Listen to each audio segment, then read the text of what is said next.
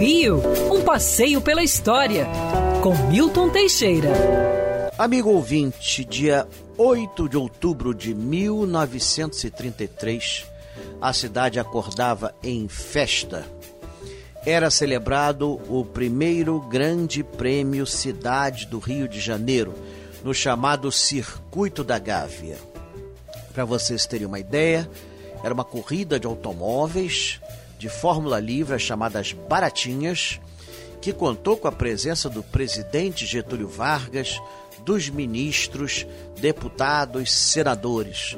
O automóvel era grande novidade e realizávamos uma, corri uma corrida a nível internacional. O trajeto era completamente doido pelos atuais padrões. Eles saíam da Marquês de São Vicente, na Gávea, lá em cima, é, depois da PUC, a Marquês de São Vicente era de paralelepípedos com trilho de bonde, os carros tinham que evitar os trilhos do bonde, senão cortava o pneu.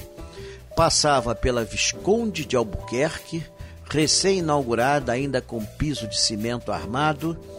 Pegava a Avenida Niemeyer, andava toda Niemeyer, Subia ali pela estrada da Gávea, passava pelo que hoje é a Rocinha, na época era uma floresta maravilhosa.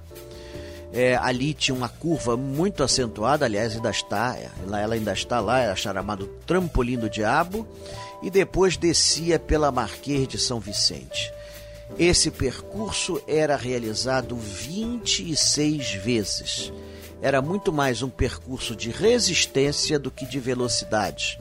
A média de velocidade do vencedor foi 67 quilômetros e quem venceu foi a baratinha Petrópolis, pilotada por Irineu Correia. Irineu Correia, que morava em Petrópolis, ganhou um prêmio avultado de 100 mil réis, fora um relógio de ouro e etc., e uma série de benefícios dados por particulares.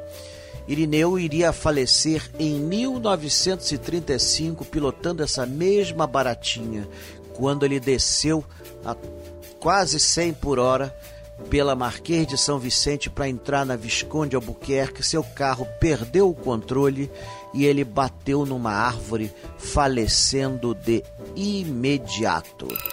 Quer ouvir essa coluna novamente? É só procurar nas plataformas de streaming de áudio. Conheça mais dos podcasts da Band News FM Rio.